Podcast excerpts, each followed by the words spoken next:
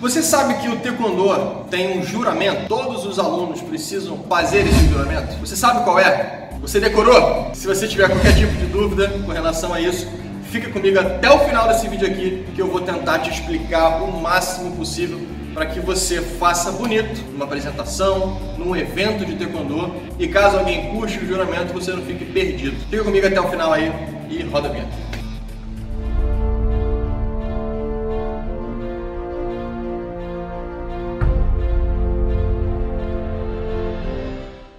A partir do momento que todo mundo entrou em forma, a gente faz a seguinte, seguinte maneira: alguém que esteja, esteja à frente da turma naquele momento, geralmente é o mais graduado, mas isso não é uma regra, tá? Isso é uma coisa bem tranquila.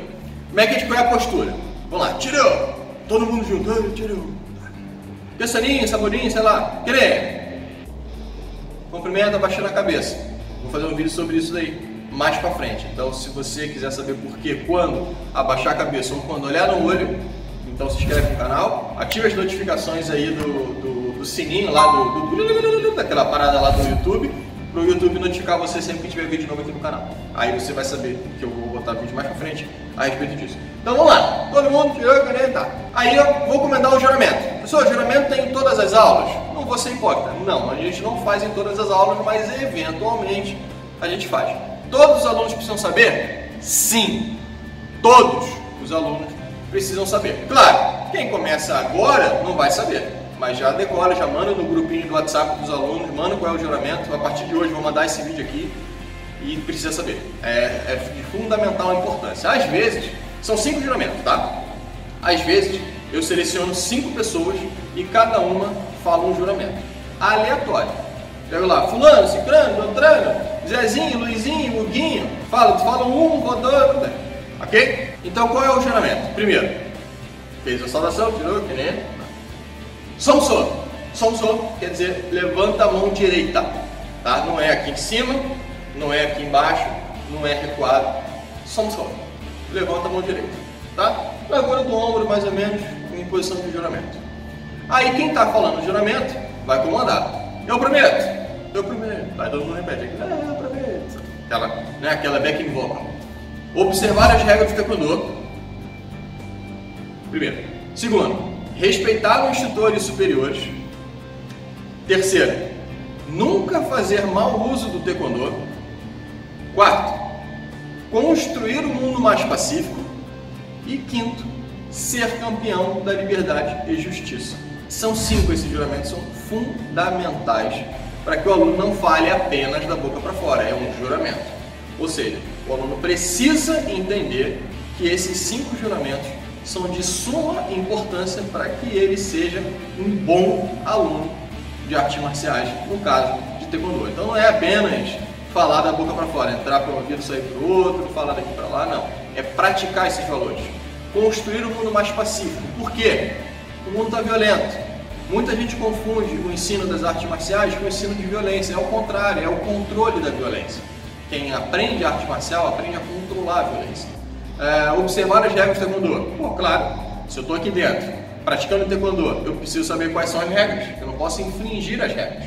E claro que os professores precisam externar essas regras para o aluno saber. Respeitar os tutores superiores. Esse aí é um pouquinho Vamos botar assim, respeitar as tutores superiores? Não, respeitar todos. Principalmente o professor e o instrutor, por quê? Porque eles estão ali para ensinar. Então, se o aluno chega aqui, né, sou grandão, sou bambambam, bam, bam, sei de tudo, ele vai se fechar e o professor não vai conseguir ensinar, ele vai arrumar um atrito desnecessário. Então, a gente respeita nesse sentido. Porém, a palavra respeito, ela engloba muitas outras coisas que de fato eu respeito a tudo e a todos. Né? O respeito não é apenas você não bater em alguém. Isso não é apenas isso. É claro que faz parte.